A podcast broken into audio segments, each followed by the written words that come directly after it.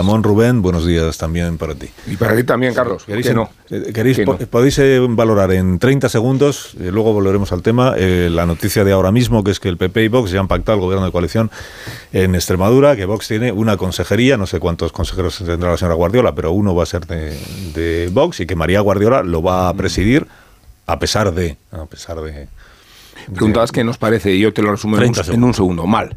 Mal. A mí, bueno, yo voy a decir la siguiente evidencia, ¿no? que es que María Guardiola empieza su presidencia con la credibilidad y la autoridad moral por los suelos. Yo, creo que, esto era, obvio, yo me acuerdo la última vez que estuve aquí, eh, como tomasteis nota, que eh, ya lo dije, porque dije, lógicamente empezamos a naturalizar que el PP para gobernar tiene que pactar con Vox, o si no vamos a tener un problema, no, no nosotros, sino el Partido Popular, en lo que queda en las generales y, en los pactos autonómicos, ¿no? Y ya se está naturalizando. Ahora, esta señora, lógicamente, si dijo lo que dijo aquí, pues tendría que ser consecuente y marcharse, lógicamente. Yo creo que la gestión del Partido Popular de los pactos postelectorales no va a pasar a la historia de la profesionalidad política y de la planificación estratégica. Y mm, lo primero que me he preguntado es qué, qué pasa ahora con la investidura de, ah, de Fernández Barra, pues, de la semana que viene. Para el, sí, para el día 5, si no me equivoco. Se nos montado el trabajo. ¿Qué van, a hacer, qué van a hacer ahora? ¿no? porque era el primer, era un acto de campaña. pero claro, la necesidad, es decir, el problema que de, de, la gestión de la negociación que ha hecho María Guardiola al entregarle la mesa al Partido Socialista es que la combinaba además a cerrar el acuerdo cuanto antes, tenía que cerrarlo antes de que, antes de que se celebrara esa investidura de Guillermo Fernández Vara, porque si no iba a tener que asumir el trance de sentarse a ir ahí delante a explicar por qué estaba protagonizando un bloqueo institucional. O sea que esto es la consecuencia del desastre de negociación que ha protagonizado María Guardiola. Luego, si queréis, volvemos a, este asunto y, repasamos algunas de las cosas que decía María. Bueno, vamos a ver qué dice hoy, pero supongo que dirá que ¿Cómo es esto de que el, deseo, el mandato de cambio político que han dado los extremeños es la prioridad y está por encima de cualquier otra circunstancia? Y... Me ocurre otro argumento. No ha mentido a nadie, ha cambiado de opinión. Este es el argumento que seguramente igual ni eso llega a decir, igual ni ha cambiado de opinión, intenta que parezca que no ha cambiado de opinión, pero bueno, aquí estamos para demostrar que, no es así. Antes de eso os decía, porque quiero que hablemos de, la situación en Ucrania, eh, vais a escuchar ahora la voz de Victoria Amelina. Victoria Amelina es una escritora ucraniana, tiene 37 años y vais a escuchar su voz recordando a otro escritor amigo suyo, autor de libros infantiles, que se llama Volodymyr eh, Bakulenko, que falleció el año pasado, murió en la invasión rusa de Kharkov. Y así hablaba, así hablaba Victoria Melina de su amigo. Volodymyr Bakulenko was uh, very honest and very passionate, exactly the kind of person who wouldn't be able perhaps to survive uh, the Russian occupation uh, without being arrested, without being questioned, and perhaps, as we can see, without being killed. Victoria Melina permanece hospitalizada desde el martes pasado porque se encontraba esta herida de, de gravedad en una situación muy, muy, pues muy complicada porque resultó herida en el bombardeo ruso de la pizzería Rien en Kramatorsk, de la que dábamos cuenta estos días atrás. Estaba en esa pizzería, estaba como tantas otras personas, ella estaba reunida con Sergio Jaramillo, con Catalina Gómez y con Héctor Abad Faciolince, el, el escritor eh, colombiano. Esta pizzería que, por cierto, los bomberos allí continúan trabajando en retirando escombros, ya han abandonado la, la, esperanza, la posibilidad de que haya personas con vida y el número de víctimas mortales de este ataque ruso en territorio ucraniano eh, son 12, 12 personas muertas y hablamos de 62 personas heridas. Y me dais un minuto para hablar con Héctor Abad Fazolince, que tiene la amabilidad de atenderme esta mañana. Eh, Héctor, buenos días. Buenos días. Buenos días. ¿Qué tal? ¿Qué, noticias tiene del estado en el que se encuentra eh, Victoria Melina? Bueno, a ella la trasladaron del hospital 3 de, de Kramatorsk, donde estábamos, eh, a otra ciudad que la familia no quiere decir cuál es. Eh, no sé, porque temen incluso, no sé, que puedan atacarla ahí. Ella era una... Ella estaba investigando los crímenes de guerra de los rusos durante la invasión y sobre todo durante las primeras, las primeras semanas de la invasión. Eh, precisamente esa parte que ustedes oyeron mm. sobre Volodymyr Bakulenko era sobre uno de los sobre un escritor pues que fue abducido, se, lo llevaron los rusos, lo torturaron y lo mataron. Eh, ustedes eh, estaban reunidos con Victoria Melina precisamente hablando de, todo esto porque eh, Héctor Agad pertenece y es impulsor de una organización que se llama Aguanta Ucrania que está fundada por escritores colombianos, cuya finalidad, ¿cuál es, Héctor? ¿Aguanta Ucrania? ¿Para qué se funda? ¿Cuál es su objetivo? ¿Y qué estaban haciendo ustedes exactamente en ese momento, en estos días en Ucrania? Bueno, nosotros fuimos a la Feria del Libro de Kiev y allí precisamente fue donde yo conocí, porque yo no la conocía antes, a, Victoria. Eh, allí presentamos nuestra campaña de Aguanta Ucrania, que es una campaña que, lidera Sergio Jaramillo, el excomisionado de paz de Colombia, y allí explicamos que como América Latina está tan lejos, como todo, como hay tantos gobiernos que tienen una posición ambigua o neutral en esta guerra, eh, para nosotros era importante reunir, eh, en principio, escritores, artistas, que, que, levantaran su voz a favor de Ucrania y que le dijeran a Ucrania que, que estamos con ellos, que aguante, porque, porque su papel es fundamental, porque están resistiendo contra un invasor, porque no es lo mismo ser invadidos que invadir.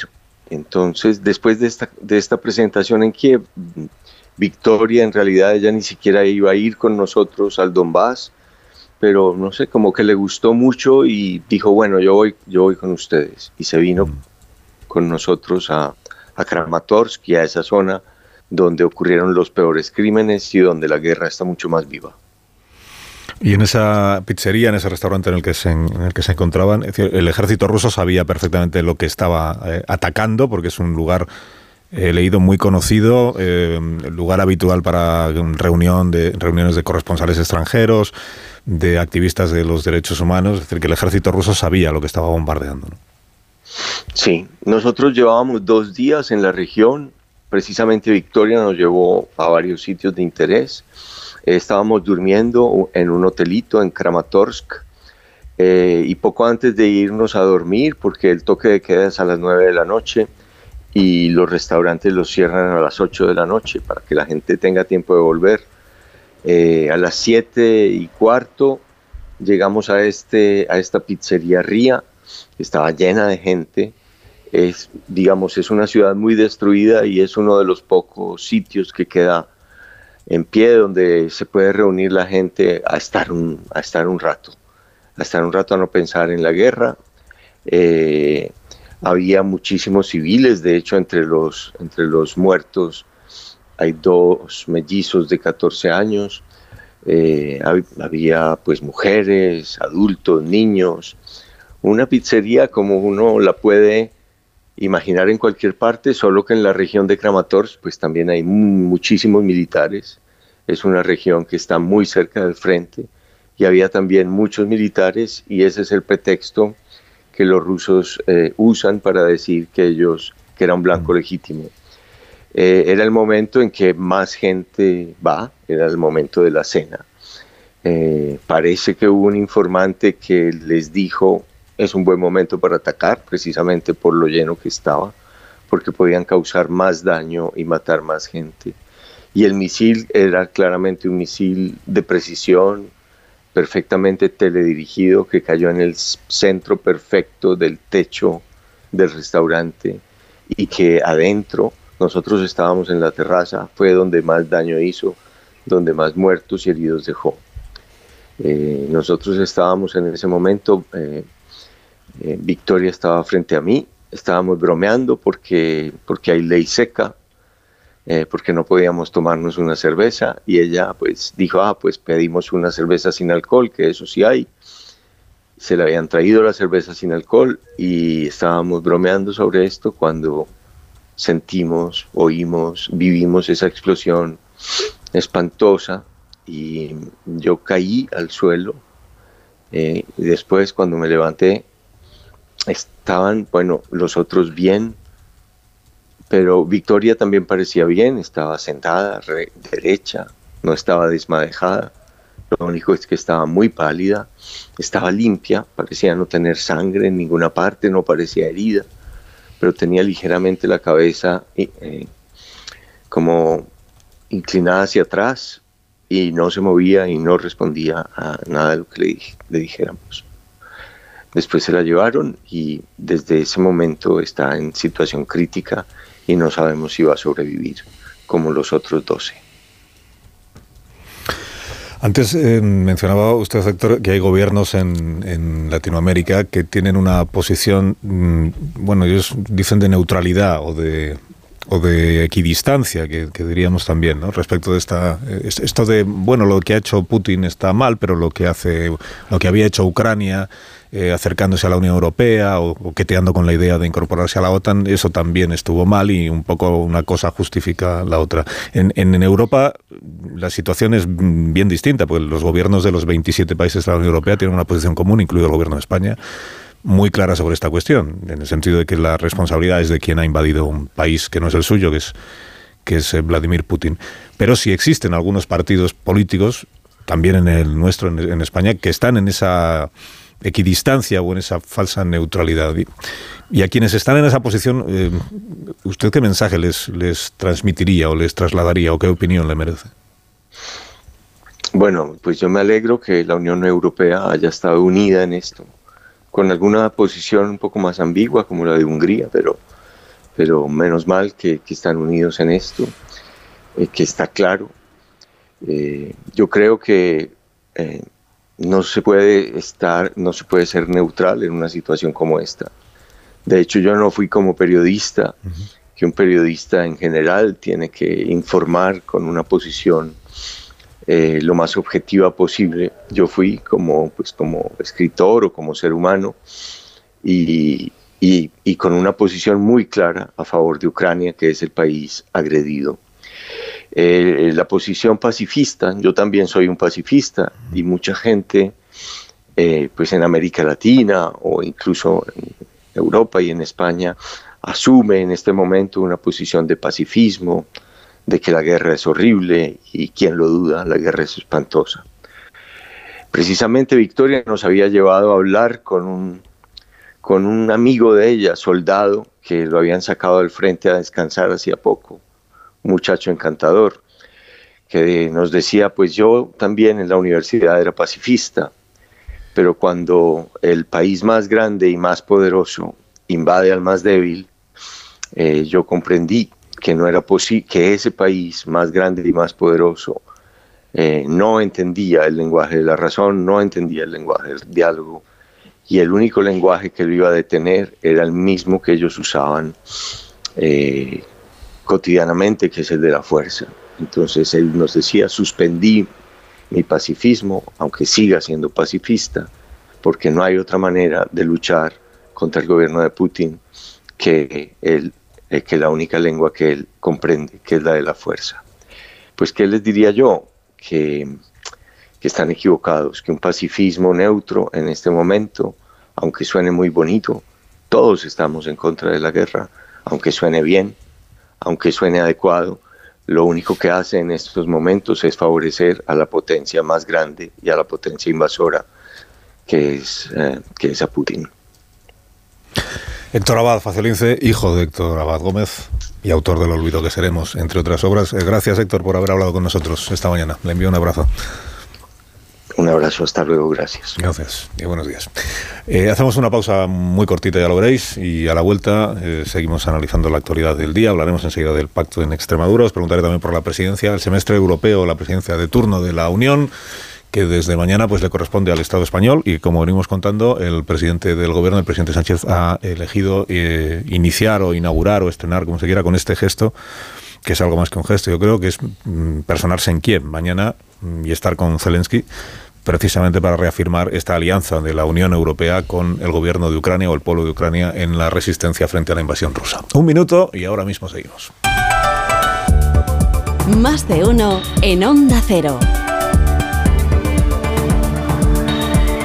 Carlos Alsina. Caminante, son tus huellas el camino y nada más. Caminante, no hay camino, se hace camino al andar. Al andar se hace el camino y al volver la vista atrás, se ve la senda que nunca se ha de volver a pisar. Caminos Naturales de España. Elige tu camino. Ministerio de Agricultura, Pesca y Alimentación. Gobierno de España. Cuando Nico descubrió los envíos gratis de Amazon a un punto de recogida cercano, saltó de alegría. Consigue envíos gratis a un punto de recogida cercano. Ver condiciones en amazon.es. Tic tac, tic tac, tic. Blanco y en botella. Protos Verdejo, tu vino blanco de rueda. Polestar 2. La evolución continúa. Mayor autonomía, mayores distancias. Tu 100% eléctrico de diseño escandinavo, ahora con 654 kilómetros. Reserva tu prueba de conducción con un experto. Polestar.com. El lunes 10 de julio, Pedro Sánchez, Alberto Núñez Feijó. El único cara a cara de estas elecciones, solo en A3 Media, el grupo audiovisual líder.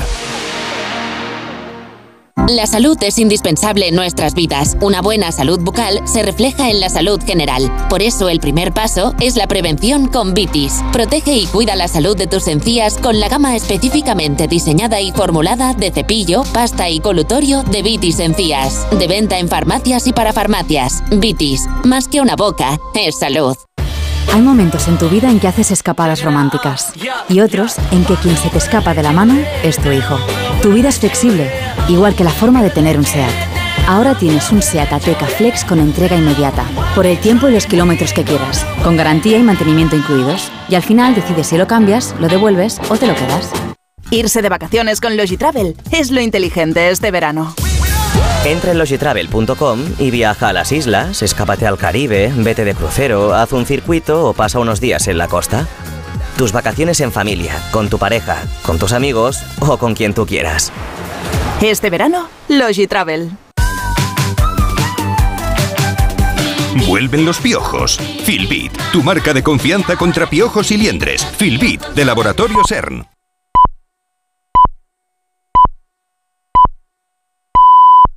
El sorteo de Eurojackpot del viernes 23 de junio ha entregado un premio en Santa Pola, Alicante, de 2.275.342,20 euros y un premio de 213.920,50 euros en Guimar, Santa Cruz de Tenerife. Enhorabuena a los afortunados. Cada martes y viernes por solo 2 euros, botes de hasta 120 millones. Eurojackpot de la 11, millonario por los siglos de los siglos. A todos los que jugáis a la 11, bien jugado. Juega responsablemente y solo si eres mayor de edad. ¿En el sexo quieres salir por la puerta grande? Toma Energisil Vigor. Energisil con maca estimula el deseo sexual. Energía masculina. Energisil Vigor. Alquiler, acción de alquilar, negocio por el que se cede una cosa a una persona durante un tiempo a cambio de una rentabilidad. Seguro, objetivo, es cierto, libre y exento de todo peligro o riesgo. Si piensas en alquilar, ya sabes, alquiler seguro. Llama ahora al 910-775-775. Alquiler seguro. Protección a propietarios. Y ahora también, para hombres mayores, Energisil Senior.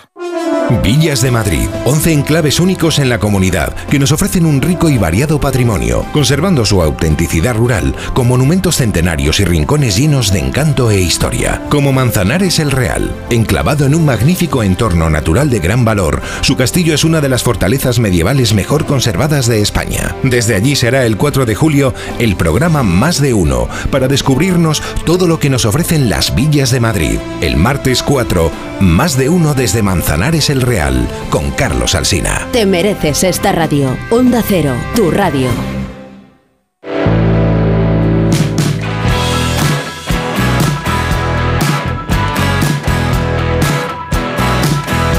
Hay gente que está harta de cambiar de compañía de seguros cada dos por tres y necesita una que le dé tranquilidad, Borja.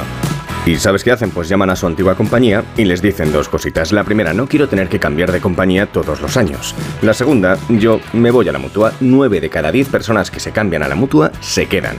Vente a la mutua y te bajan el precio de cualquiera de tus seguros, sea cual sea. Llama al 91 555 5555 91 555 5555. Por esta y muchas cosas más, vente a la mutua. Consulta condiciones en mutua.es de 1 en Onda Cero.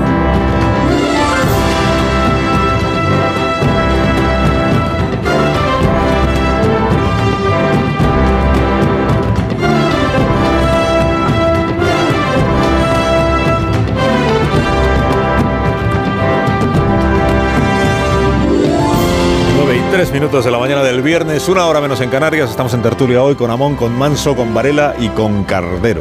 Y como es viernes, incorporamos también a esta conversación a Raúl del Pozo, que llega con, con su viva el vino. Buenos días, Raúl. ¿Qué tal, Carlos? Muy bien, ¿y tú? ¿Cómo estás? Bien, bien. Pues me alegro muchísimo, te lo digo de verdad.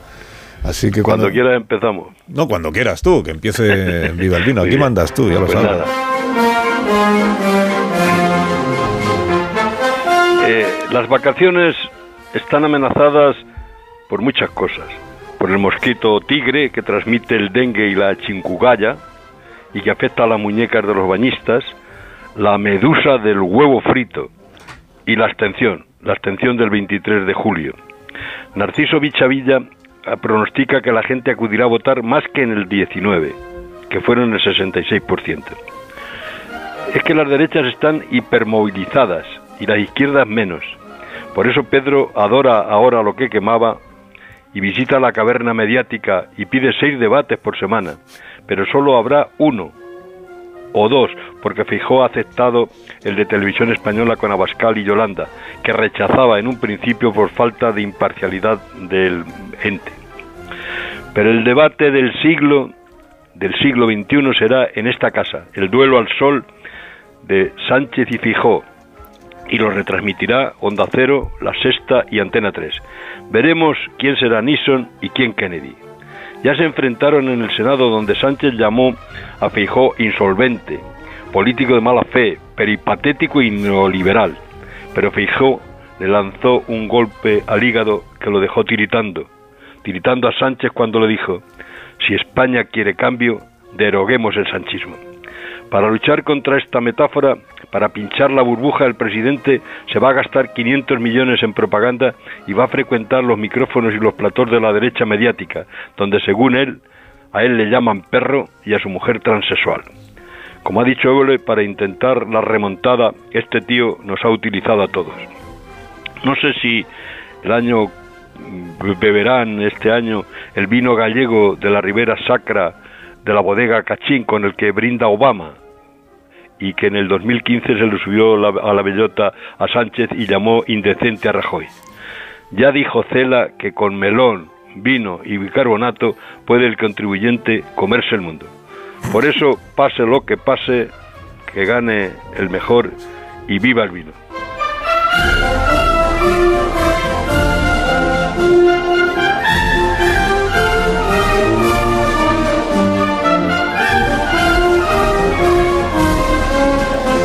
Deseo un gran fin de semana, Raúl del Pozo. Gracias. Yo también te lo deseo a ti, Carlos. ¿Vas a colgar?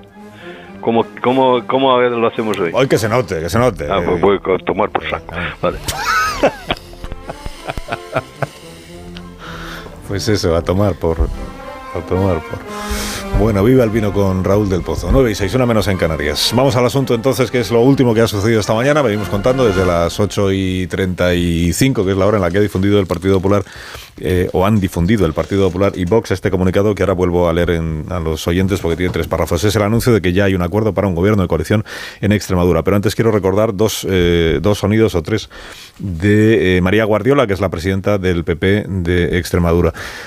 primero, la, contraposición de Guardiola y la propia Guardiola, que una semana decía, bueno, yo creo que todo esto fue la semana pasada o, la anterior, pero un día decía, yo es, yo es que no puedo meter en el gobierno de Extremadura un partido como Vox por lo que es Vox, que si la violencia machista... Y sin embargo, unos días después decía, no, aquí la, Vox es un partido constitucional y la prioridad es el cambio político. Yo no puedo dejar entrar en gobierno a aquellos que niegan la violencia machista, a quienes usan el trazo gordo, a quienes están deshumanizando a los inmigrantes. Yo de verdad no voy a valorar lo que es cada partido. Vos es un partido constitucional con el que me quiero poner de acuerdo porque quiero lo mejor para los extremeños y no tengo otro objetivo que no sea intentar llegar a un acuerdo por el bien de Extremadura yo no voy a valorar lo que es cada partido político porque ya lo hice hace unos días y quedó claro cuál era la valoración que yo tenía. Bueno, en este programa, lo recordarán los oyentes, el día que María Guardiola, el día siguiente a que dijera aquello de lo que representa Vox y por qué eh, es imposible que yo le dé entrada en el gobierno extremeño, en este programa al día siguiente hablamos con María Guardiola. Y le planteé yo una posibilidad, que es que desde Madrid el Partido Popular le dijese que reconsiderase su negativa, por mucho que lo hubiera prometido y que hubiera dado su palabra y lo que usted quiera, y que le, eh, digamos, hiciera pactar con Vox un gobierno de coalición. Y ella descartó dos cosas. Una, que esa indicación le llegara desde Madrid y dos, que si esa indicación le llegaba, ella permaneciera al frente del PP extremeño. Lo que le digan desde Madrid a usted, traga con lo de Vox, eso lo descarto también. También lo descarto absolutamente. Que Sí, Vox- que descarto Vox- que pase y, y- y- y en el caso de que pasase, que, que no lo veo posible, Sí. yo no lo haría, desde luego. Se quitaría usted en medio antes que tragar con Así eso. es, sí. Se quitaría usted en medio antes que tragar con Vox en su gobierno. Así es, sí. Recuerdo que cuando hizo esta declaración, algún eh, medio digital tituló inmediatamente María Guardiola dimitiría antes que tener a Vox en su gobierno y en el PP se alarmaron muchísimo y dijeron, "No, no, exacto, que no, ¿ha dicho eso? Pues, pues sí, es que ha dicho, ha dicho eso. ¿Quiere usted que le haga? Ha dicho que, que se... Bueno, ha dicho, dijo eso, pero ya sabemos hoy que no es eso lo que va a suceder y que por tanto la palabra de María Guardiola pues hoy vale bastante poco, bastante poco. Antes decía Joaquín Manso, Ni mucho ni poco. no Nada. vale. No vale. Ahora, si, si, si, si queréis, se, se puede abrir un debate sobre eso. Entonces, ¿mintió María Guardiola cuando dijo que antes se apartaría que da? O, o- o no mintió porque en ese momento ella estaba convencida de que es lo que haría, pero lo que pasa es que ha cambiado de criterio de opinión, que es un poco el debate que tenemos abierto desde hace dos semanas, a raíz de que el presidente Sánchez justificó de esa manera sus eh, vaivenes políticos en los Es- es últimos años. Veo que hay mucha gente muy decidida a, defender la tesis de Sánchez. No digo que, que criticar a Sánchez imitándolo. eh, en esta forma de desdecirse, que es muy embarazosa, porque todo ha ocurrido de forma muy rápida, ¿no? Has puesto una secuencia de hechos que se resumen en 10 días y que exhiben, exhiben la presión que ha recibido Guardiola y la mansedumbre con que ella misma lo ha aceptado. No se puede inaugurar una legislatura desde estos fundamentos. Y creo que si el PP no aprovechó la oportunidad de Guardiola, porque yo creo que lo era, para distanciarse de Vox después de haber sido atropellado en Valencia, el hecho de concebir finalmente esta alianza demuestra que la alianza de Feijóo con Vox es orgánica, estructural, conceptual y definitiva. En la entrevista del hormiguero veíamos cómo trataba de encubrirla, aludiendo a la generosidad de Vitoria y de Barcelona, pero el hecho es que Feijóo tiene una relación extraordinariamente profunda con Vox.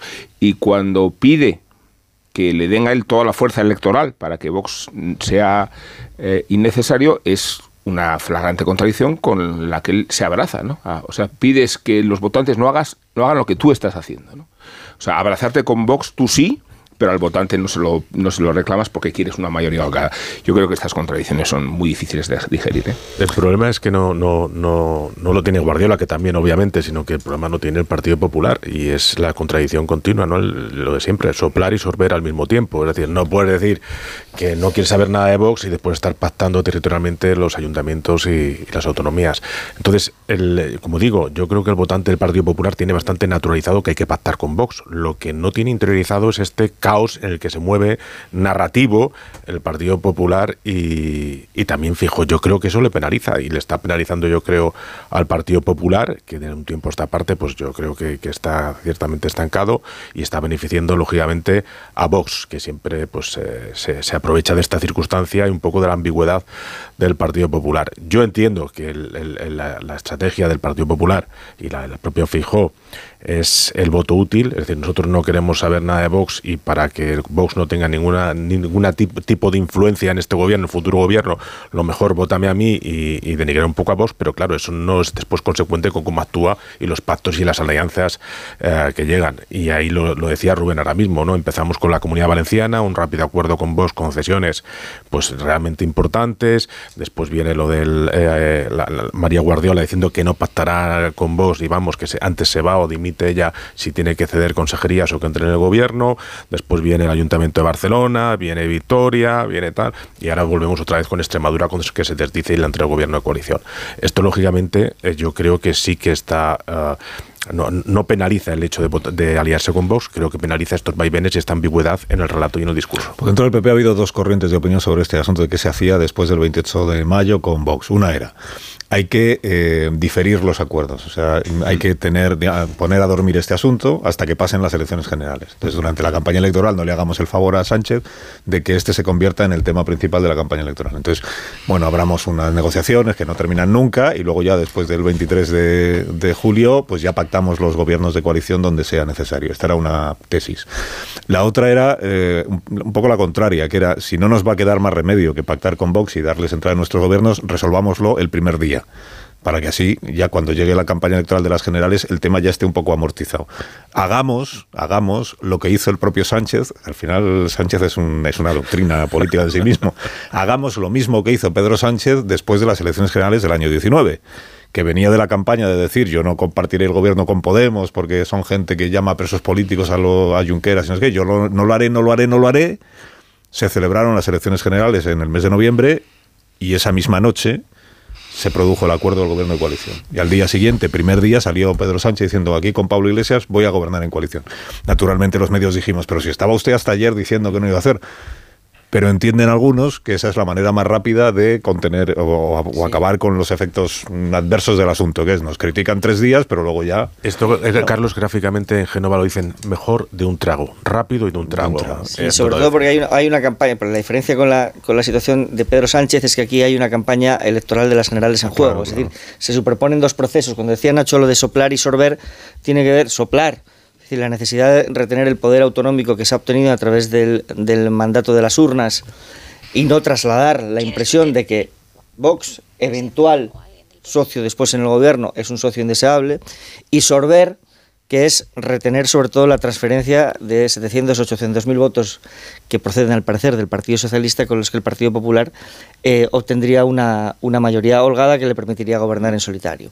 Entonces es verdad que el partido tardó mucho tiempo en resolver esa dicotomía y lo hizo el viernes pasado en la Puerta del Sol, durante la investidura de Isabel Díaz Ayuso, más allá de la escenificación, que yo fue- creo que fue muy clara, ¿no? El protocolo del Gobierno de la Comunidad de Madrid sentó a María Guardiola, por si a ella le había quedado poco claro, ¿no? Entre Carlos Mazón, y Mañueco. y Alfonso Fernández Mañueco.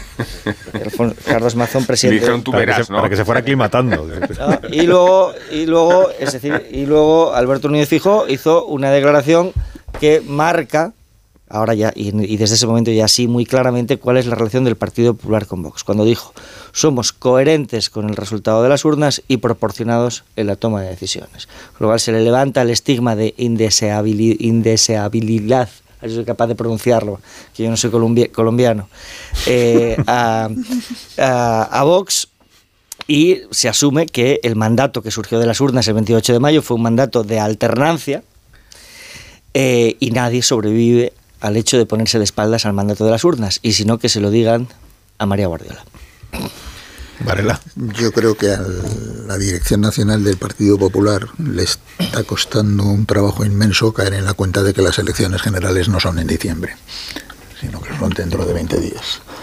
Eh, y que probablemente sí tenían algo parecido a un plan para gestionar de una manera así federal y descentralizada esto de los pactos postelectorales del 28 de mayo, contando con que en medio estaría el verano y que el día, pues, a partir de septiembre empezaba la campaña y tal, cuando les han metido la convocatoria de elecciones generales en dos, en dos meses, pues eh, sencillamente no, no, han sabido reaccionar, no han tenido el control. La sensación que es que no han tenido el control de este proceso en ningún momento en de que entre Vox y sus propios dirigentes regionales les han llevado directamente del Ronzal, con lo cual se produce la situación extraordinariamente paradójica de que dos circunstancias muy favorables, que es un triunfo clamoroso en unas elecciones y otras elecciones en las que eres clarísimo favorito, al mezclarlas se convierten en un quirón muy manejable.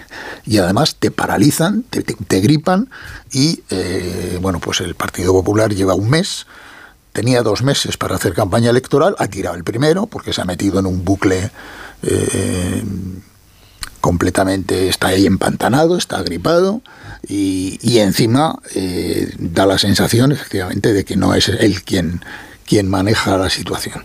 Eh, dicho esto, eh, a mí me parece que mm, más le vale al Partido Popular acostumbrarse a vivir con ello y a todos nosotros acostumbrarnos a vivir con la idea de que esto es una consecuencia directa del llamado bibloquismo. Es decir, mientras, mientras no se abran camino alguna clase de soluciones transversales para la formación de gobiernos, eh, pues necesariamente estamos condenados a pactos de los partidos centrales con sus terminales extremistas, sí o sí. Eh, porque lo contrario sería, y esa es la única parte del discurso actual, sería aceptar una ley del embudo que consistiría en que uno tiene completa libertad de pactos y otro no puede. Es decir, eso de que si aquí no gana el Partido Socialista, lo que hay que hacer es repetir las elecciones. Claro, un partido conservador como el PP puede hacer dos cosas. Marcar una línea tajante y decir nada con Vox, en ningún sitio y en ningún plano. Esto pues lo ha hecho Merkel en Alemania. Y Merkel ha dejado caer gobiernos de los Lander por no pactar con alternativa con Alemania. Ahora, en ese caso, lo que no cabe es jugar a la hipocresía de que, bueno, una presidencia del Parlamento sí, pero una consejería no. Si Vox, la cuestión es si, Vox es alternativa por Alemania o no. Casi te importa lo primero. A mí una presidencia del Parlamento me parece, o sea, por lo tanto, eh, eso no. Y luego, también es verdad que Claro, dice Carlos Alsina, ¿qué os parece? Y dice Rubén Amón, mal. Muy bien. a, mí, resumen. A, mí también. Ah, a mí también. Pero es que cuando se dice una cosa tan tajante como esa, a continuación hay que decir, bueno, ¿y exactamente qué debería haber pasado en cinco comunidades autónomas? Bueno, en cuatro porque en Extremadura no ganó el PP. En donde hay un partido ganador hay una no hay alternativa de gobierno por el otro lado, los del otro lado se niegan absolutamente a establecer ninguna clase de diálogo sobre una fórmula de gobernabilidad sensata. Entonces, ¿qué pasa? ¿Qué, debería haber sucedido exactamente para los que decimos para los que decimos mal? Yo tengo respuesta, espera, para los que decimos mal, estamos obligados a decir qué debería haber sucedido exactamente para poder decir bien en la Comunidad Valenciana, en Extremadura, en Aragón, en, Murcia, en Baleares, que no fuera repitamos elecciones porque el Partido Socialista no ha ganado. Y como el Partido Socialista no ha ganado, hay que repetir elecciones. No, pero está al límite de la repetición. Por tanto, yo creo que los que decimos mal, a los que me apunto, tenemos que dar una alternativa. Lo único, La única alternativa es que en este país se reproducen un, una mínima lealtad transversal para facilitar la gobernación eh, tal, porque es que esta situación. Ignacio, pues en esta, situación. eso es posible ahora. No es posible. Que eso es, que es deseable, pues, pues yo también me apunto.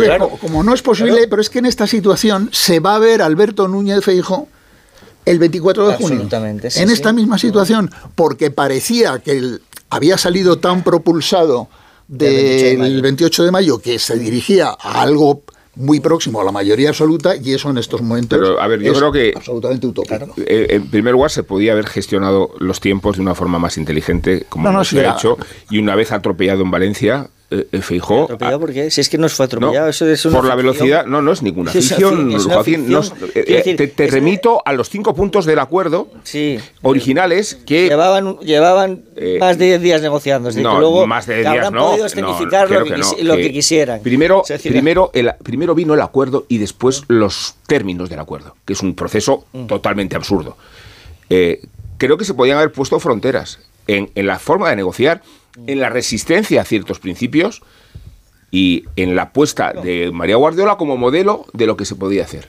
Exponiéndote, sí, a, repetir elecciones. Porque tú lo, que estás definiendo es una línea de separación que no solo por responsabilidad, ¿eh? no solo por responsabilidad, también por estrategia. O al revés, no solo por estrategia, sino por responsabilidad. Y, de esa forma ir a unas elecciones generales con, con la certeza de muchos votantes, muchos votantes, que confían en un partido que no se pliega a los mismos pactos que se han producido en la izquierda. el, acuerdo de hoy precisamente se debe a que en Génova estaban digamos, convencidos de que una repetición electoral se quedaban sin gobierno extremeño. Cosa que es factible, oye, tú te arriesgas y lo pierdes, ¿no? lo puedes perder, Es, que, estar dispuesto a sacrificar ciertos gobiernos significa no solo un ejercicio de responsabilidad, significa también una capacidad de atracción de votantes que te van a dar la fuerza, o a lo mejor te la dan, de ser muy superior a Vox el 20, el En un 23 fino- en- en un fino Luego- juego de ajedrez. luego- Ese- tienes Bueno, una no, parte de razón en que eso podría, haber hecho- eh, podría haberse hecho así.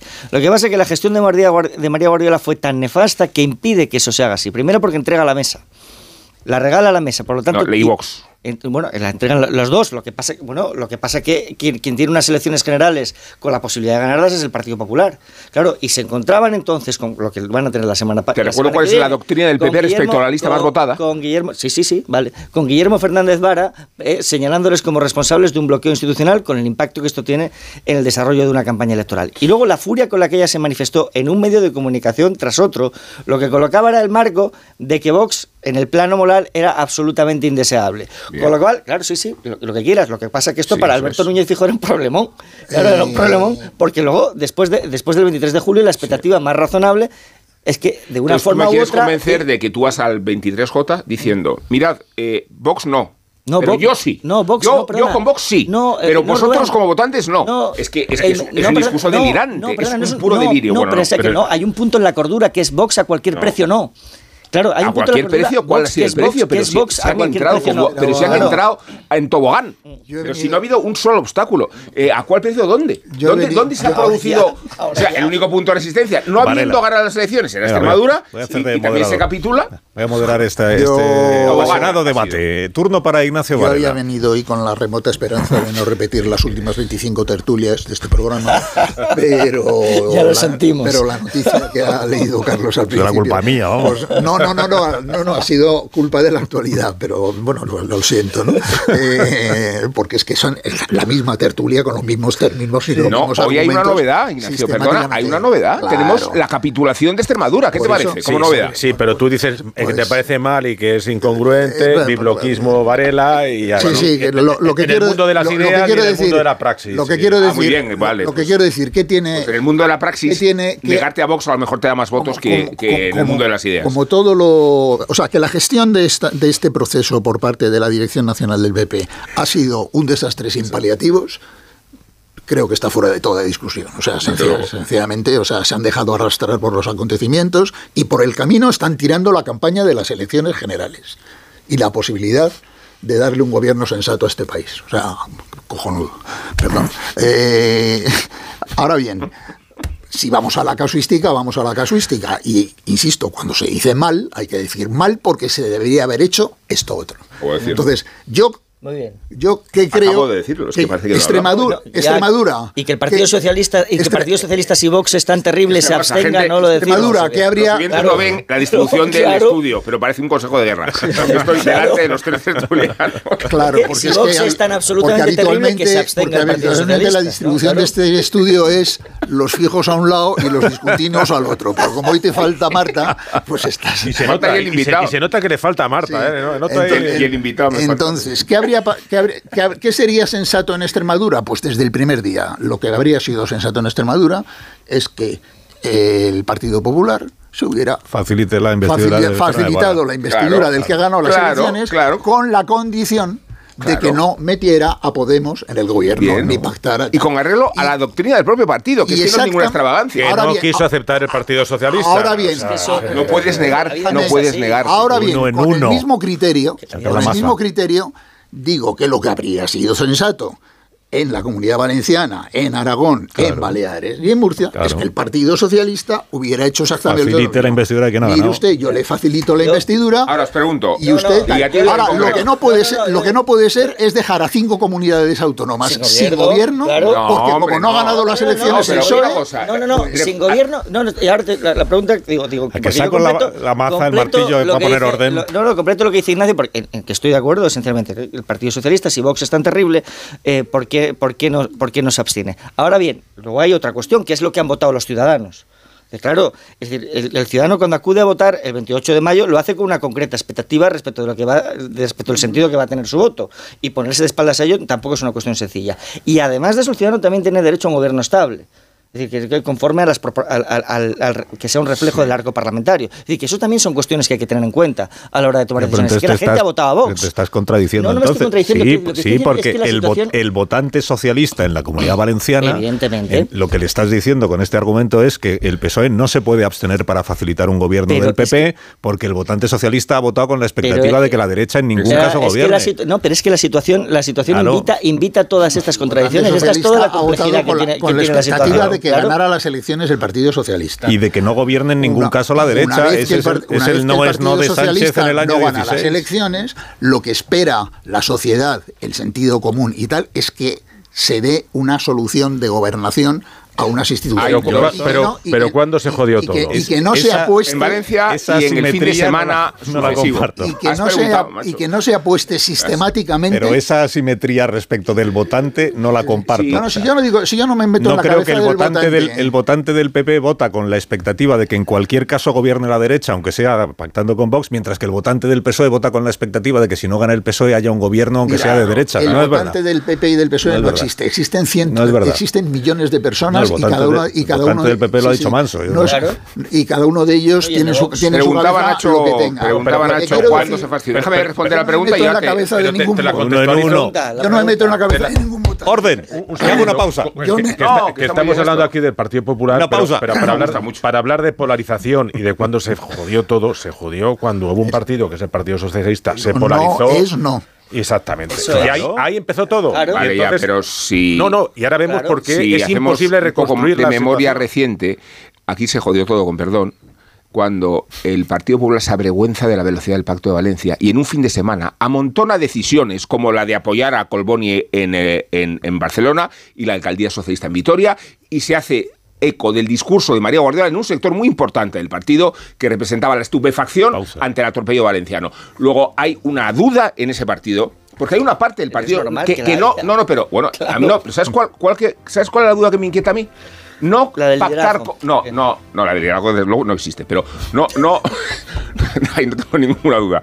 No no pactar con Vox por razones concluye Amón concluye. No, pactar con Vox por razones estratégicas sino por convicciones programáticas. Y hay un una parte del Partido Popular que está tan cerca de Vox que cuesta mucho diferenciar. Yo, necesito, que me digas cuál, cuál es tu apuesta para la comunidad valenciana. Claro. Aragón Baleares y Murcia. Repetir elecciones. Negociar con mucha más rigidez. A la vuelta de esa pausa. Negociar con mucho más rigidez más de uno. Onda Cero. Carlos Alsina. Ayer pusieron esa canción en la fiesta. La que sonaba el verano del accidente. Cada vez que la oigo es como si volviera allí. Esa música me va a perseguir toda la vida. Cuando matas a alguien en la carretera, lo matas todos los días de tu vida. Dirección General de Tráfico, Ministerio del Interior, Gobierno de España. Dos cositas. La primera, no me dejas elegir el taller que yo quiera. La segunda, yo me voy a la mutua. Vente a la mutua y además de elegir el taller que quieras, te bajamos el precio de tus seguros, sea cual sea. Por este y muchas cosas más, vente a la mutua. Llama al 91 555 5555. 91 555 5555. Condiciones en mutua.es. Reciclar está en tu mano. Esa lata de aceitunas que te tomas a la una, la crema que se termina cuando estás en la piscina. El envase de ese polo que no se recicla solo y una lata de caballa que te comes en la playa. La bolsa de las patatas y del refresco la lata, un envase de paella y del agua la, la botella. Como ves es muy sencillo. Los envases del verano siempre van al amarillo. Ecoembes. Tic-tac, tic-tac, tic. ¿Blanco y en botella? Protos Verdejo, tu vino blanco de rueda. Hablemos claro. De vuelta funciona. Funciona tan bien que si nos escuchas y no eres un temerario, pagarás muy pocas multas y nunca perderás el carné. Garantizado. Bueno, sí, porque yo no he vuelto a pagar multas, aunque vengan, yo las escaneo a vosotros y la verdad es que yo estoy muy contenta, incluso os he recomendado. Encima pagáis si te retiran el carné. De vuelta 900-200-240, 900-200-240 o devuelta.es. Mucho que ganar. Reacciona. líder y lo más visto de la noche del sábado. Llega la semifinal. Llega el momento de tomar las decisiones difíciles. Una semifinal llena de emoción, diversión y magia. Me encanta cómo cantas. La Voz Kids. Mañana a las 10 de la noche en Antena 3. Ya disponible en A3 Player Premium. Caminante. Son tus huellas el camino y nada más. Caminante. No hay camino. Se hace camino al andar. Al andar se hace el camino. Y al volver la vista atrás, se ve la senda que nunca se ha de volver a pisar. Caminos Naturales de España. Elige tu camino. Ministerio de Agricultura, Pesca y Alimentación. Gobierno de España. Cuando Juan recibió su envío de Amazon, su mundo comenzó a girar. Lavado ecológico y ajuste de carga automático. Esta lavadora era pura calidad sin apurarle el bolsillo. Cinco estrellas de Juan. Productos estrella a precios estrella. Empieza a buscar en Amazon hoy mismo. Quiero estudiar una FP, pero quiero profesores expertos. Quiero estudiar a mi ritmo. Quiero clases prácticas y quiero instalaciones de máximo nivel y equipamiento de última generación. Matricúlate en Ilerna. Podrás estudiar más de 30 ciclos formativos y lo podrás hacer en la modalidad que tú quieras. Presencial, online o semipresencial. Ilerna. Más de 50 años, 10.000 alumnos y convenios con 2.500 empresas nos avalan. Visita ilerna.es o llama al 900-730-222. Si quieres FP, quieres Ilerna. Más que 60 consigue un sexy 60% de descuento en tus nuevas gafas. Infórmate en soloptical.com. Soloptical, solo grandes ópticas. Vente a Aldi y disfruta hoy y siempre de precios bajos, como yogur ecológico con muesli a solo 0,69. Y recuerda, sigue subiendo tickets y acumulando planes con el 50 de Aldi. Por cada compra de 50 euros o más, ganas 50 euros en ocio, viajes, bienestar. Más información en aldi.es. Precios siempre bajos, precios así de Aldi. Hay cosas que solo sabe un amigo, como que a ti te encanta presumir de tu nueva cocina. Por eso, nuestros electrodomésticos serie cristal de Balay tienen un diseño hecho para presumir. Porque un amigo sabe cómo. En Balay, después de tantos años cerca de ti, sabemos lo que te gusta y lo que necesitas. Compra Balay en el corte inglés. Un amigo en Balay. Reservar ya tus libros de texto y uniformes para la próxima vuelta al cole tiene premio. Un 10% de regalo para gastar en tus futuras compras de alimentación, papelería, mochilas, deportes, moda. Y un 5% de regalo adicional si reservas tus uniformes antes del 31 de julio. Y además, te olvidas hasta tu vuelta. Consulta condiciones en elcorteingles.es. Tus compras de vuelta al cole en tienda web y app. Es que si pasa algo, tardamos dos horas en llegar hasta aquí. Tranquilo, porque nosotros respondemos en menos de 20 segundos. Así, si alguien intenta entrar a robar o a ocupar tu casa, nos enteramos antes y facilitamos las imágenes a la policía para que puedan actuar cuanto antes. Aunque la casa esté vacía, nosotros estamos siempre protegiéndola. Este verano protege tu hogar frente a robos y ocupaciones con la alarma de Securitas Direct. Llama ahora al 900-272-272. Cuando menos te lo esperas, otra vez aparecen los piojos. Filbit, tu marca de confianza contra piojos y liendres. Filbit, de Laboratorio CERN. ¿Qué viento hace? ¿Viento? Aire de Protos, el exclusivo rosado de Protos.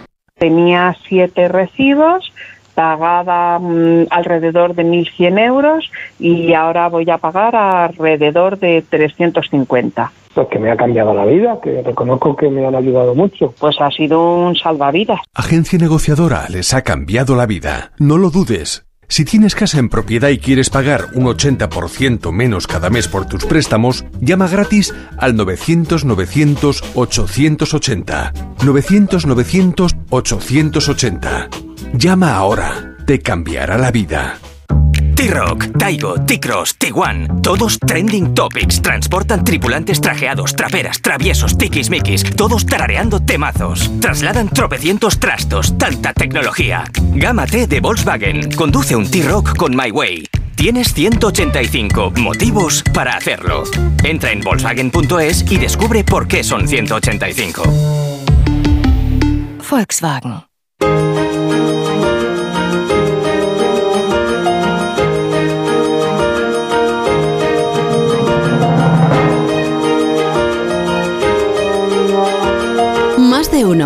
Onda Cero. Carlos Alsina.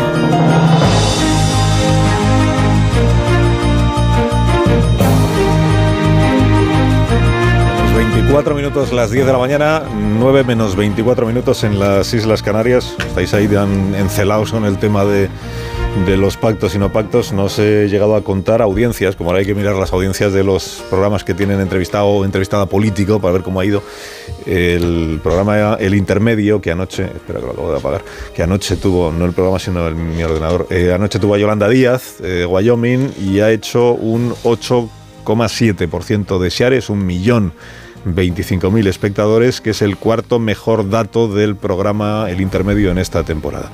Y luego, eh, no sé si era Ramón el que se preguntaba si Bizarrap habría mejorado la audiencia de Feijó. Pues no, eh, no. Bizarrap, eh, con quien se cerró la temporada del hormiguero anoche, hizo un 16,7. Feijó hizo un 25,9, me parece. O sea que Bizarrap hizo el doble que Yolanda. No, pero esos son diferentes franjas y diferentes cadenas. Ah, ¿no? es verdad, es Sí, verdad. son diferentes cadenas, no sé si son diferentes franjas. Sí, también, ¿no? sí. Eh, ah, bueno, no sé. No me lo sé. Franjas no. Bueno, igual. Pues, pues estuvo muy sonriente también Yolanda Díaz con, en, el, en el programa de Wyoming. Y le preguntó, claro, le pregunta, le pre- en todas las entrevistas se le pregunta a Yolanda Díaz, igual aquí también alguna vez tenemos ocasión de hacerlo. Le preguntó por Irene Montero y la respuesta fue la de siempre, que eso no interesa a la gente. No interesa a la gente, pues no, se responde y ya está. Fue a la, Bueno, caver- a la caverna mediática fue entonces, ¿no? que estamos aquí con... Está, está muy bien esta costumbre que tenemos todos de interpretar a la gente, de interpretar al votante, lo que piensa el votante, como si el votante fuera un ser.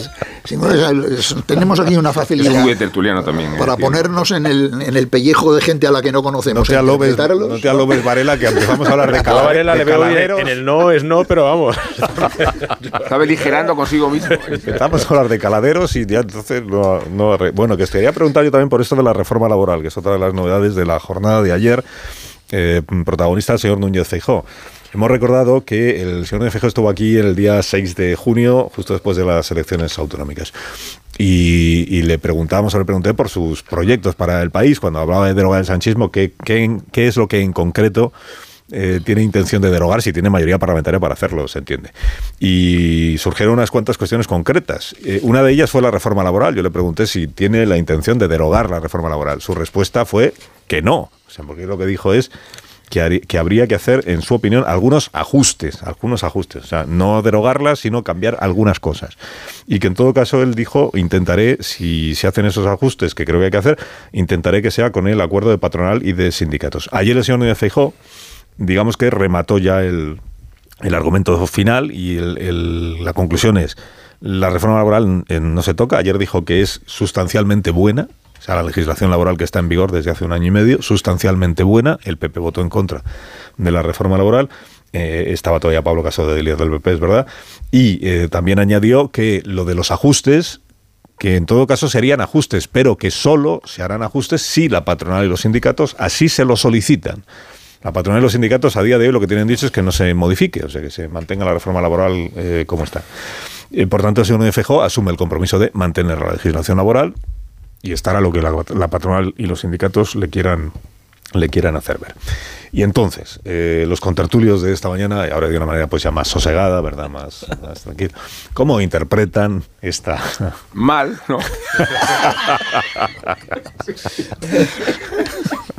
Es que, ahora, es que ahora ya cualquier compromiso que asume un dirigente político, mm, pues, pues, ¿qué queréis que os diga? Yo, como se ha instalado la doctrina esta de que, que cambiar Yo de creo, opinión que, es yo muy creo que este lo va a cumplir. Yo creo que este, este lo va va a cumplir. Es decir, sustancialmente, ¿cómo es lo que dice? Esto lo, esto lo hace más porque la patronal le ha dicho no me toques la no me toques la legislación laboral o lo hace más porque de esta manera dice así por lo menos los sindicatos no tienen un argumento para movilizar la calle esto que Bueno, y, y también porque creerá lo que ha dicho, esto de que es sustancialmente buena. También es sustancialmente buena porque es sustancialmente muy parecida a la que aprobó Fátima Báñez en el año, la que diseñó Fátima Báñez en el año 2012.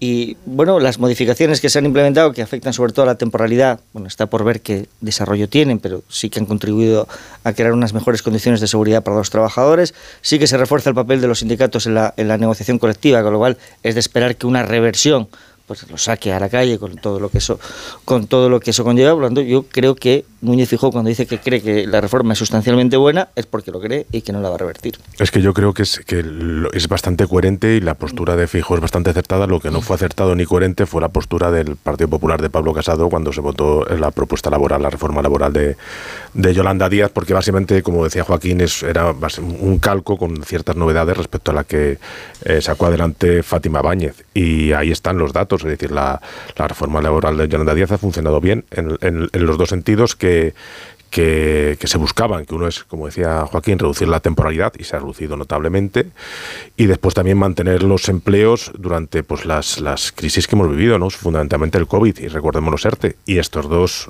estos dos hitos pues lo ha conseguido bastante con, notable y además estamos en una tasa de ocupación y una tasa de paro pues bastante importante y estamos en una- unas ratios muy buenas. Que hay cosas que mejorar, como decía Fijo, lo que sea, que tampoco sé qué está pensando Fijo, pero lógicamente, ¿no? Pues lo que se habla muchas veces de que hay puestos de trabajo que cualificados que no, no, no tienen la suficiente oferta eh, aquí en España y después también pues el tema de los fijos discontinuos, ¿no? que, que se contabilicen como no parados gente que realmente no está trabajando. ¿no? Esos son los dos temas fundamentales que sí quizás habría que Si mejorar. ¿no? hacemos un poco de historia, aquí lo que ha pasado es que en 2012 el gobierno de Rajoy hizo una reforma laboral, tenía mayoría absoluta, es verdad, para hacerla, a la que el Partido Socialista, que entonces dirigía Alfredo Pérez Rubalcaba, recuerdo, se opuso de una manera terminante, diciendo que aquello suponía un retroceso de varias décadas en los derechos de los trabajadores y no sé qué y tal, que seis años después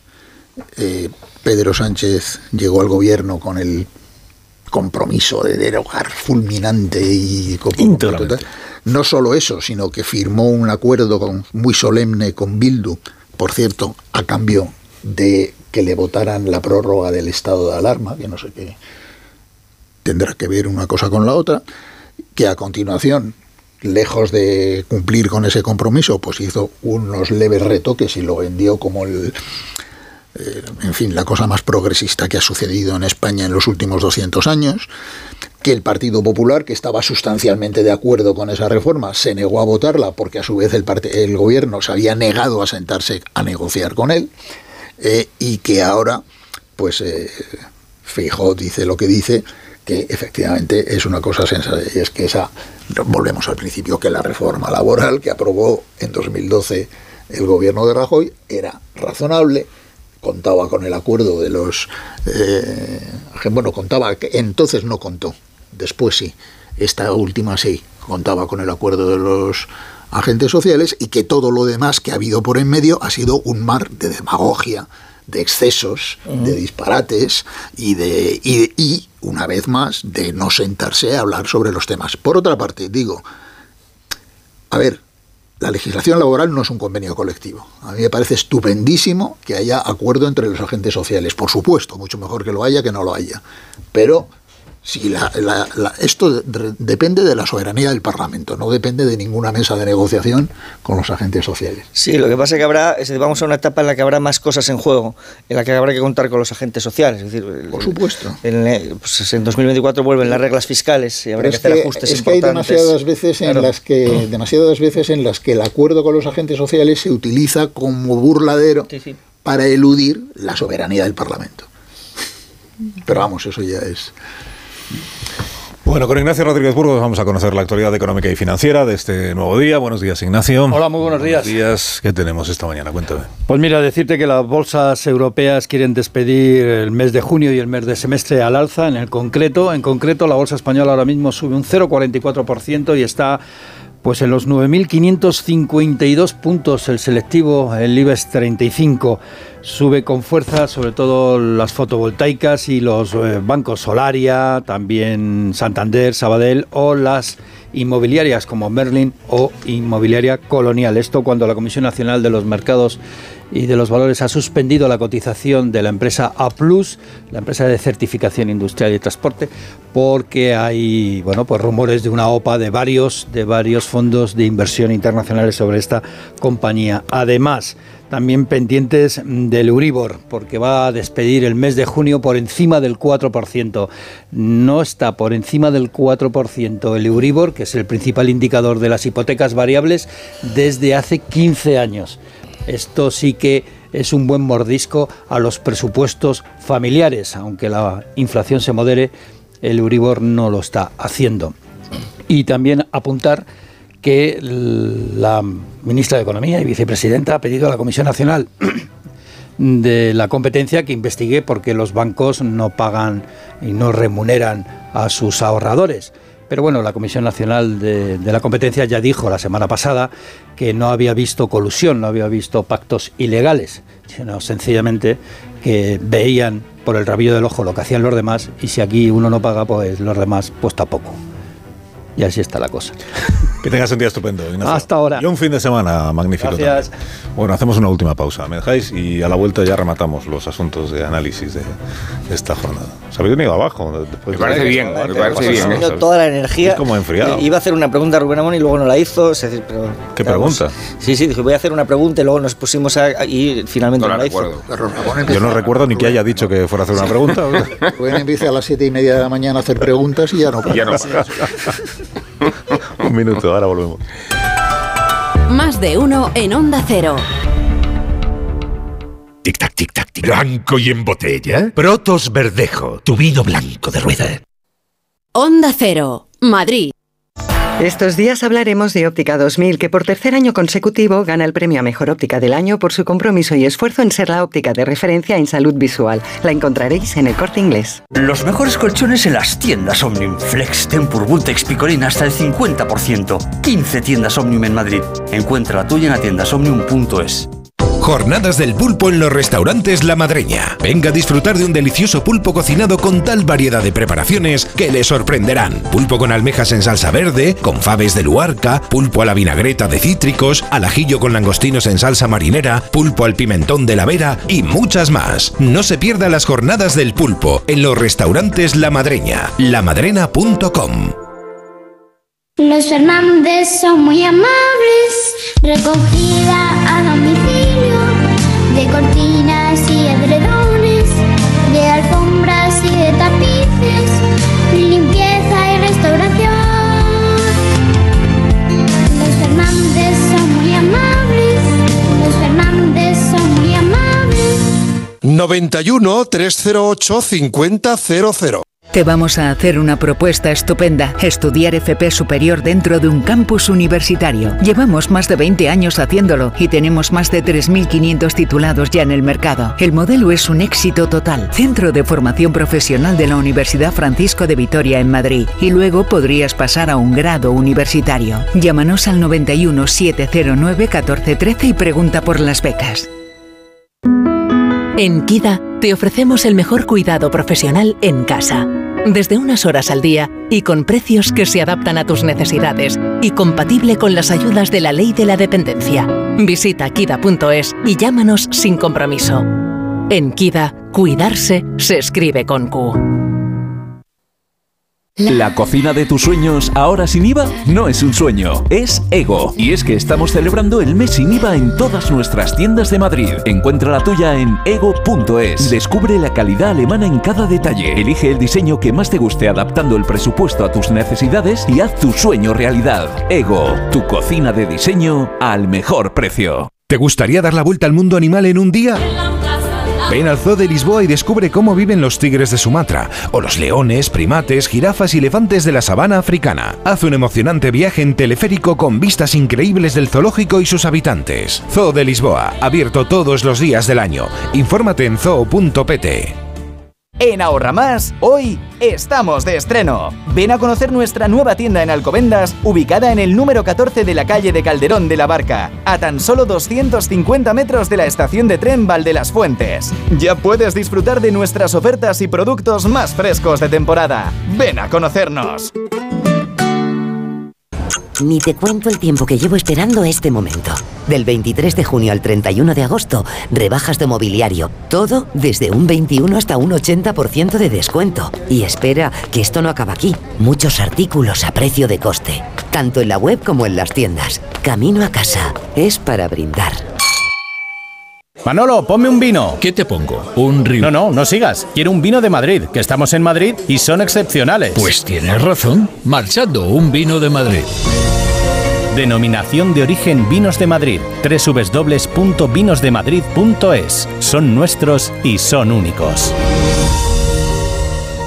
Atención, en Factory Colchón reventamos las rebajas. Colchón viscolástico 49 euros. Ven a Factory Colchón, la marca blanca de los colchones. Encuentra tu tienda de confianza en factorycolchón.es. Ahora más que nunca es el momento de recurrir a los profesionales de limpiezas Leticia, expertos en limpieza y desinfección de todo tipo de superficies desde 1990. Un servicio profesional y eficaz con soluciones a medida para eliminar todo tipo de virus, bacterias y hongos. Entre en limpiezasLeticia.net o llame al 91 681 35 58. Ahora más que nunca, limpiezas Leticia. Restaurante Carlos Tartiere, lo mejor de Asturias en Madrid. Faves con almejas, fabada tradicional, arroces, pescados y mucha sidra. Calle Menorca 35, restaurantecarlostartiere.es. Me llevaré unas gafas de cerca, unas de lejos, unas de sol, las de paseo, las de tomar un helado, las de chiringuito, uh, las de... Con las rebajas de ópticas más visión vas a tener gafas para cada momento del verano. Aprovecha hasta un 50% de descuento en gafas de vista y de sol y además un cupón acumulable de hasta 50 euros para gafas graduadas que puedes descargar en masvisión.es. Onda Cero Madrid 98.0 ¡Qué viento hace! ¿Viento? Aire de Protos, el exclusivo rosado de Protos.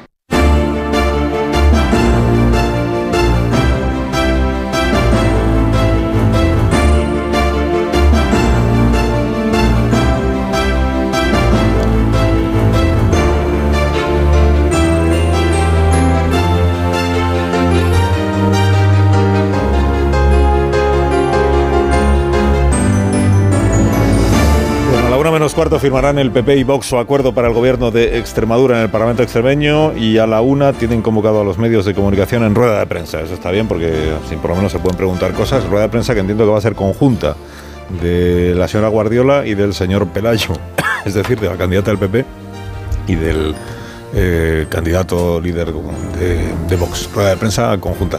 Tengo medio minuto, pero sí os, os pido una opinión sobre eh, la presidencia española de la Unión Europea que comienza mañana. Bueno, lo, lo llamamos presidencia europea, creo que el nombre es otro, aunque el cargo como tal de presidente de turno no existe, pero sabemos de lo que estamos hablando. que es- Presidencia rotatoria. de rotatoria. Eh, y que el presidente del gobierno de España, que es el señor Sánchez, ha elegido como primer acto de esta presidencia rotatoria mañana personarse en la capital de Ucrania eh, y estar con Zelensky y reafirmar la alianza entre la Unión Europea y el gobierno de España también con el gobierno ucraniano. Ha sido muy eh, celebrada esta iniciativa, este gesto, por el propio Zelensky, que ya ha declarado que tiene grandes expectativas en este semestre que se abre respecto de profundizar o intensificar la relación entre la Unión Europea, presidida en este caso por España, y el gobierno que él representa y el pueblo de Ucrania. ¿Algún comentario queréis hacer en, en medio minuto? Y antes de contar a los oyentes que este es un asunto en el que el- la coherencia del presidente creo que sí está demostrada desde el primer minuto, no ha cambiado de criterio y que el señor Núñez Feijóo comparte la, la posición del gobierno de España en el apoyo político, económico y militar a Ucrania. O sea que igual hemos encontrado un asunto en el que no hay, no hay vaivenes y además hay coincidencia entre los dos posibles presidentes. La de- presidencia rotatoria, que, no es la presidencia del Consejo, porque el Consejo Europeo tiene un presidente, eh, va a pasar por tres fases. Empieza mañana y termina el 31 de diciembre. En la primera fase vamos a estar en campaña electoral, en la segunda fase vamos a tener un gobierno en funciones y en la tercera fase posiblemente tengamos un gobierno distinto, lo cual invitaría a que hubiera al menos pues una cierta comunicación para compartir la agenda del semestre, porque parece que vamos a pasar por esas tres fases. Por tanto, bueno, eso ya imposible, ¿no? Eh, dicho eso, pues eh, la presidencia se gestiona fundamentalmente desde Bruselas y lo de ir a, a Kiev a ver a Zelensky como primer acto, pues evidentemente es lógico, es eh, razonable y me da igual que además tenga contenido electoral. Sí, obviamente tiene contenido electoral, pero si una cosa tiene contenido electoral y es sensata, pues es sensata. Y me parece bien, lo apruebo. Hem- Hemos empezado aquí hablando de Ucrania, ¿no? de un testimonio directo de allí, entonces está claro que, que la eh, Europa necesita una nueva hoja de ruta y que España presida, eh, tenga la presidencia rotatoria es importante. ¿no? Tampoco es verdad pues, que lo tenemos que calibrar todo en el contexto, y en el contexto es después de unas elecciones, elecciones municipales y autonómicas y en medio de unas elecciones generales que lógicamente pues eh, va a tener una interpretación electoral y electoralista y indiscutiblemente va a tener que ser así, lógicamente. Sí, bueno, la presidencia europea no, no- no tiene demasiadas competencias ejecutivas y por supuesto tampoco legislativas, pero sí puede tener una importante función de, de impulso político si quien la ejerce lo hace con ambición.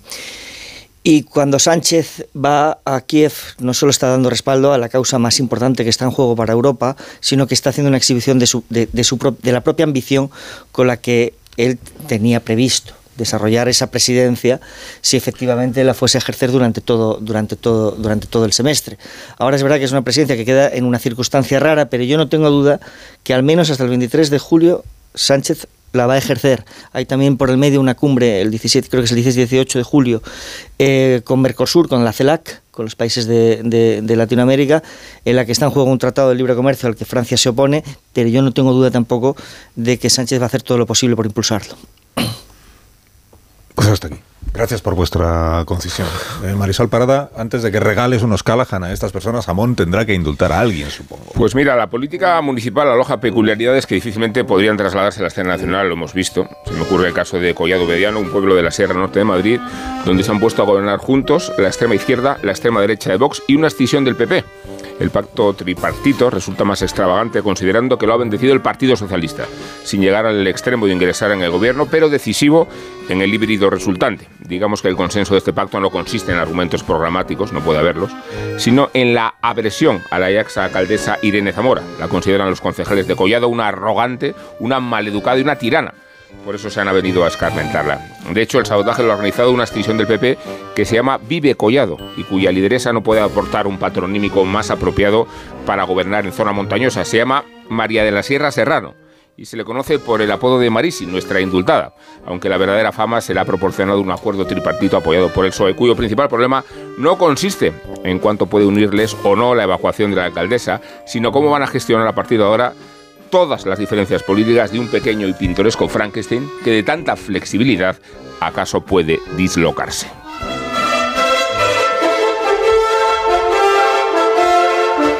Ahora sí, Marisol, buenos días. Buenos Nos días, Callahan Carlos. para estas personas que se van marchando. Para que aprovechen las rebajas de verano de Callahan entren en callahan.es y descubran los zapatos que están fabricados por auténticos artesanos y con la última tecnología aplicada al calzado. Los Callahan están especializados en confort ya que están equ- equipados con su exclusiva tecnología Adaptation, que ya sabes que es la mejor tecnología para caminar. A la venta en las mejores zapaterías y en callahan.es. Tecnología, diseño y confort a buen precio.